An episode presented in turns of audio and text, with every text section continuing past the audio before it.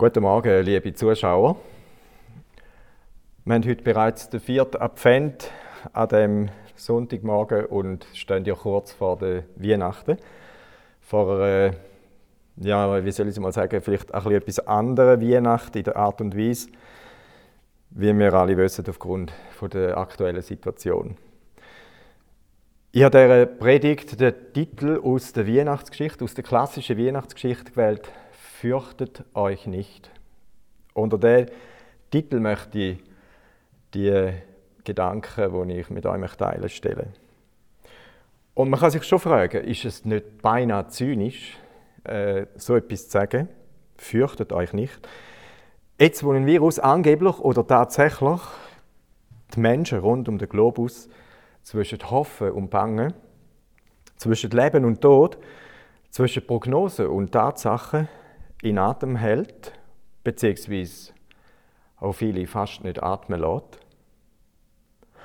Oder braucht es den Zuspruch erst jetzt recht, mehr denn je?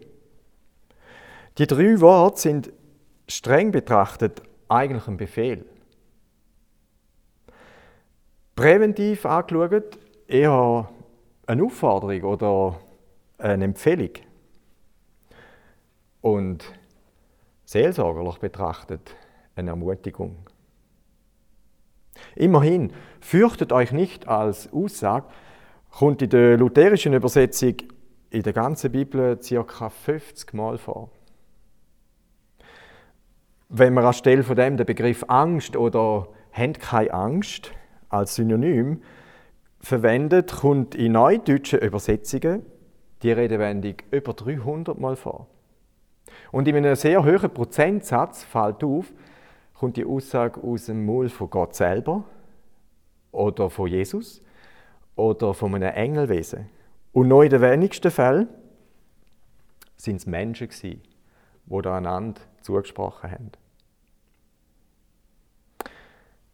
Ich habe mich versucht, mal in die damalige Zeit von diesen einfachen Hirten zu versetzen. Wir lesen ja im Lukas 2, wo, die, wo der Engel plötzlich mitten in der Nacht vor ihnen erschienen ist, dass sie A. verschrocken sind und B. sich gefürchtet haben. Sie, wo sich doch gewöhnt sind, bei Nacht in der Dunkelheit, in der Wildnis auszuziehen.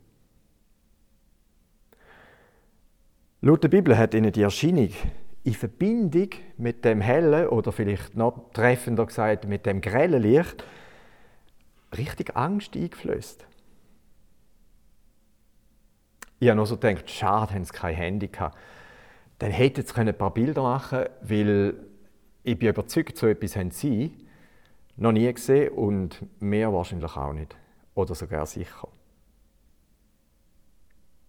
Dass sie Angst haben, ja, kann ich irgendwie noch verstehen, ist irgendwie noch verständlich, weil es, wie gesagt, bestimmt das erste Mal war, dass sie so etwas erlebt haben dass Nacht zum Tag wird.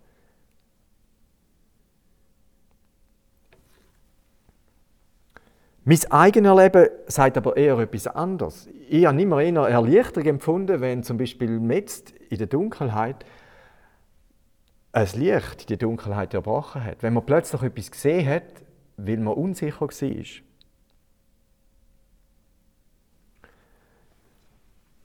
Und irgendwie ist es auch Darum nicht verständlich, dass sie Angst hatten. Aber die Bibel beschreibt es uns so und wir lassen da einfach mal so stehen. Und von Angst zu reden, jetzt auch im übertragenen Sinn, ist wohl in der heutigen Zeit, heute und jetzt, nicht vermessen.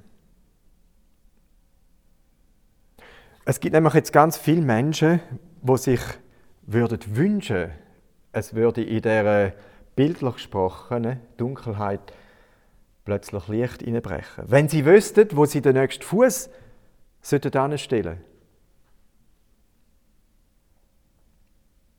Wie viel einfacher wäre es, wenn die Aussage vom einen oder vom anderen Experten sicher wäre.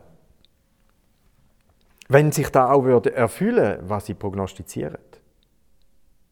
Wer hat denn jetzt recht? Wer sagt denn die Wahrheit? Wer kennt denn die Zukunft? Auf wer oder auf was Soll ich mich dann abstützen? Was oder wer gibt mir Sicherheit?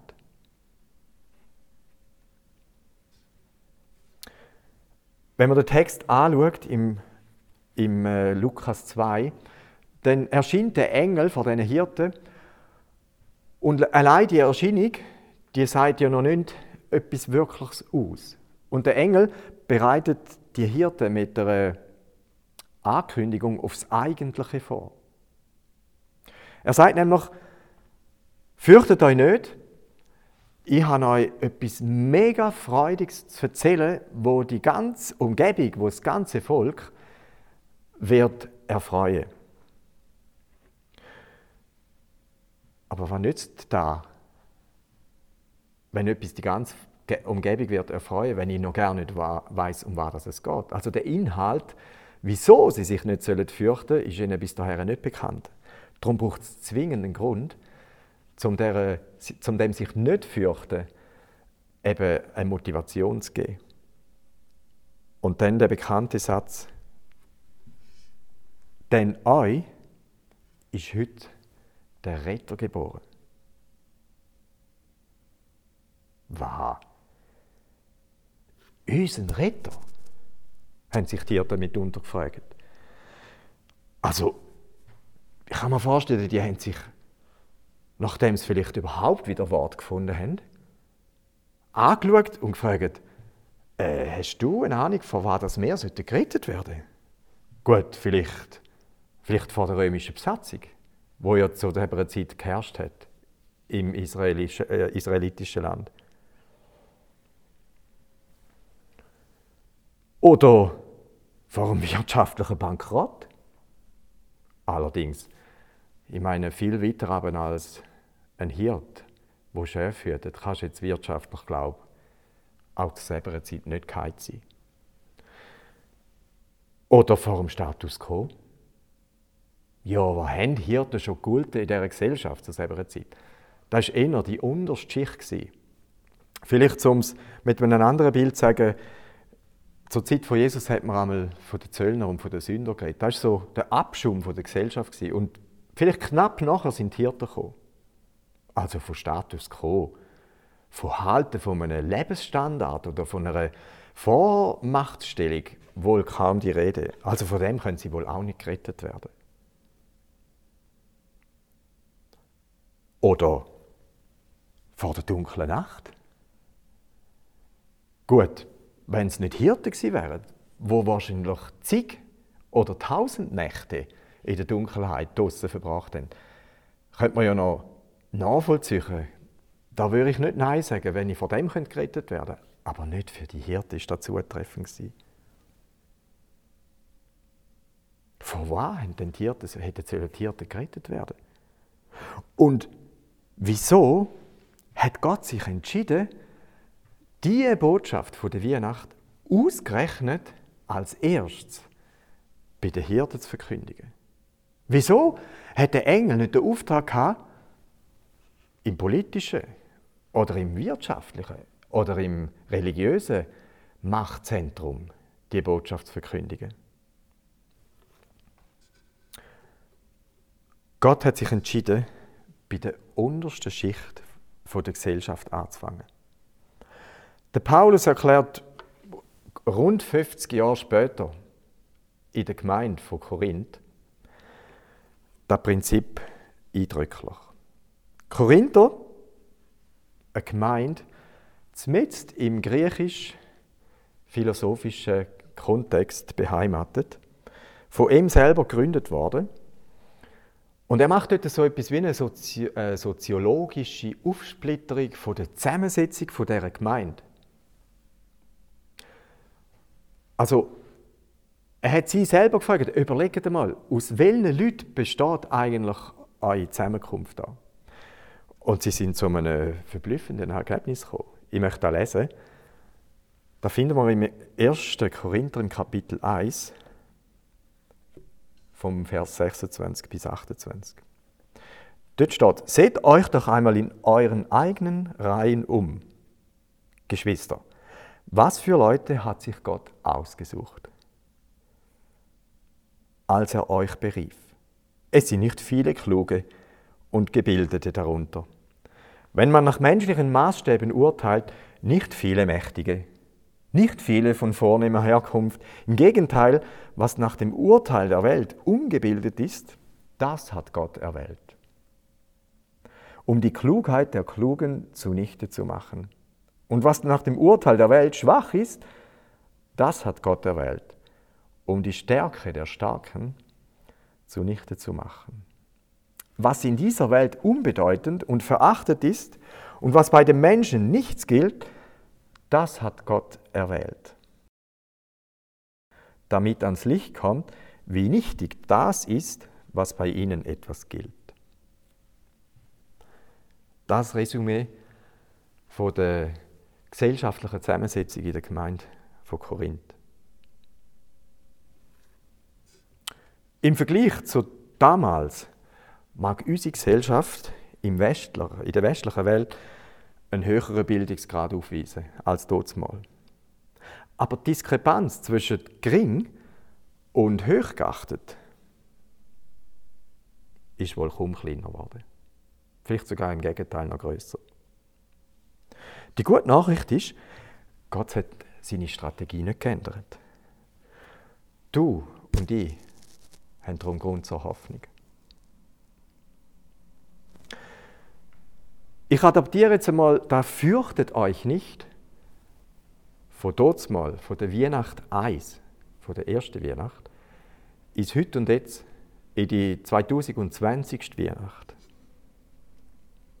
Und ich stelle fest, das Weihnachtsfest von dem Jahr ist ein undefinierbarer Cocktail aus Angst haben, Angst machen, Verharmlosung, Dramatisieren, Lüge, Manipulation, Beschwichtigen und Übertrieben, Trennen und trennt werden, Überleben oder Sterben, Beurteilen und Verurteilen. Ein heilloses Durcheinander. Und ehrlich gesagt, weit übler im Vergleich zu den Hirten zur Nacht bei den Schafhärten von dort mal. Viele Menschen fühlen sich aus unterschiedlichen Gründen in Nacht gekühlt, wo kaum ein Stern, geschwiegen denn noch ein helles Licht zu sehen ist. Aber mal ehrlich, wer hat den Mut aufzustehen und zuzugeben, dass uns als Menschheitsgeschehen nicht nur Covid zunehmend aus der Hand gleitet? Die Mächtigen der Welt, die bewegen sich wie Ritter auf einem ehemals galoppierenden, aber mittlerweile halbtoten Pferd. Und versuchen, den Anschein zu erwecken, als würde Fortschritt und der Wohlstand unaufhaltsam weitergehen. Ja, sie tun so, als hätten, hätten wir alles im Griff. Denn wir haben ja die Wissenschaft, wir haben ja die Forschung, wir haben die modernste Technologie, wir haben künstliche Intelligenz. Und sollte das nicht alles nicht lange, dann zögeln wir auf den Mars. Zugegeben, momentan eine kleine Krise mit großer Wirkung. Und präzise in dem Moment rufen die Stimmen aus führenden Gremien und von einflussreichen finanziellen Schwergewichtern. Fürchtet euch nicht! Ich oder wir haben euch eine außerordentlich freudige Nachricht zu überbringen. Denn für euch ist heute ein Retter, ein Covid-Impfstoff gefunden worden. Da alles verkündet von einem pharmazeutischen Engel. Wenn der, der Impfstoff gekommen ist, hört man sagen, kann man lesen, können wir endlich zur Normalität zurückkommen. Und nebenbei der halbtote Pferd noch ganz zum Erliegen bringen. Ich erlaube mir die beiden Ereignisse, hier, Nacht, bei den Hirten auf dem Feld, und heute, an der 20, 2020. Weihnacht, einander in Bezug auf die Rettung gegenüberzustellen. Ich habe es in einer Tabelle zusammengefasst und Einfach ein paar Gedanken, die mir dazu in Sinn sind, einander gegenübergestellt und verglichen. An der ersten Weihnacht hören wir ein himmlisches, göttliches, fürchtet euch nicht. Ganz im Gegenteil, die Weihnacht hören wir auch ein irdisches, menschliches, fürchte dich nicht. Da hat die Ankündigung Nacht erhellt. Heute verdunkelt die Ankündigung ein oder Tag. Der Retter ist eine göttliche Person, Jesus. In unserem Fall ein Medikament. Der Retter ist unerschöpflich. Es hat, weil es hat. Der Retter von dieser Weihnacht ist begrenzt. Es hat, solange es hat. Der Säbretter bei den Hirten hat das Böse besiegt. Das Böse. Der Retter von dieser Weihnacht hat hoffentlich ein Böse besiegt. Der Retter von der ersten Weihnacht der hat noch positive Nebenwirkungen. Der Retter von der Weihnacht 2020 hat ungewisse negative Nebenwirkungen. Die Rettung ist hier wie heute frei wählbar gewesen. In unserem aktuellen Fall ist die Rettung nicht Zwang, aber noch nicht. Die Selbrettung rettet garantiert und auf ewig. Während die Rettung wahrscheinlich höchstens für unbestimmte Zeit rettet. Der Retter, wo der Engel bei der Hirte angekündigt hat, der rettet vor dem geistlichen Tod für immer. Der Retter, wo uns jetzt angekündigt wird, höchstens vor dem physischen Tod, wenn ich nicht wirklich rede. Die Säbrettung in Anspruch nehmen, die die Hirten angeboten bekommen haben, die ist kostenlos. Die, die wir jetzt angeboten bekommen, kosten eine Unmenge Geld. Auch wenn nicht die selber, das weiß ich noch gar nicht. Aber irgendjemand wird zahlen. Der Urheber von dieser Rettung an der ersten Weihnacht hat Kosten im Voraus schon gezahlt. Der Urheber von dieser jetzt angekündigten Rettung wird nachher eine Rechnung stellen. Die Tabelle erhebt in keiner Art und Weise Anspruch auf Vollständigkeit. Sie zeigt aber den Qualitätsunterschied deutlich auf. Zugegeben, die biblische Variante, die löst unser momentanes Problem nicht einfach ins Nichts auf. Das ist so. Sie vermag aber eine Lebensgrundlage in ein Menschenleben hineinzubringen, wo es letztendlich schafft, den Fokus aufs Wesentliche zu lenken. Oder anders gesagt, die alte Tradition, Weihnachten, möchte weit mehr sein als einfach eine von vielen Weihnachtsgeschichten. Zurück zu der Frage, Hirten sich gestellt haben, von was sollte ich gerettet werden? Die Antwort ist knapp, aber ebenso klar. Vor der ewigen Verdammnis. Tausende Jahre vor dieser Nachricht haben alle Menschen ohne Ausnahme durch Sünde Schuld auf sich geladen, sind in der Folge getrennt worden von Gott und erntet dafür den Tod und ewige Verdammnis. Und interessanterweise hat Gott unmittelbar nach dem Sündenfall angekündigt, dass er selber einen Retter senden wird und all die zu retten, wo an den Namen Jesus glauben. Und seit dieser Nacht, dort mal, bis heute, also 2020 Jahre lang, haben alle Menschen ohne Ausnahme durch Sünde Schuld auf sich geladen. Sind in der Folge getrennt von Gott und ernten dafür den Tod. und ewige Verdammnis. Außer die, wo an den Namen Jesus glauben. Jesus will und kann mich vor der ewigen Verdammnis retten. Das ist weit mehr, als von einer Pandemie gerettet zu werden.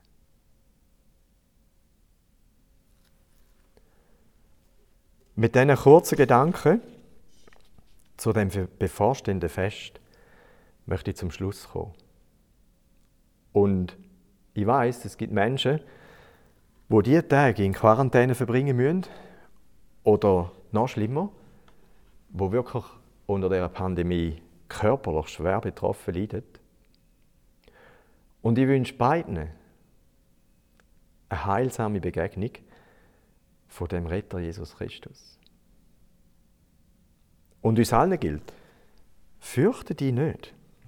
Glaub an den Namen Jesus und mach es wie die Hirten.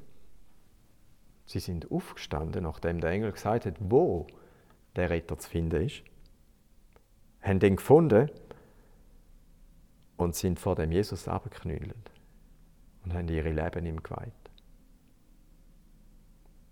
In dem Sinn, frohe Weihnachten.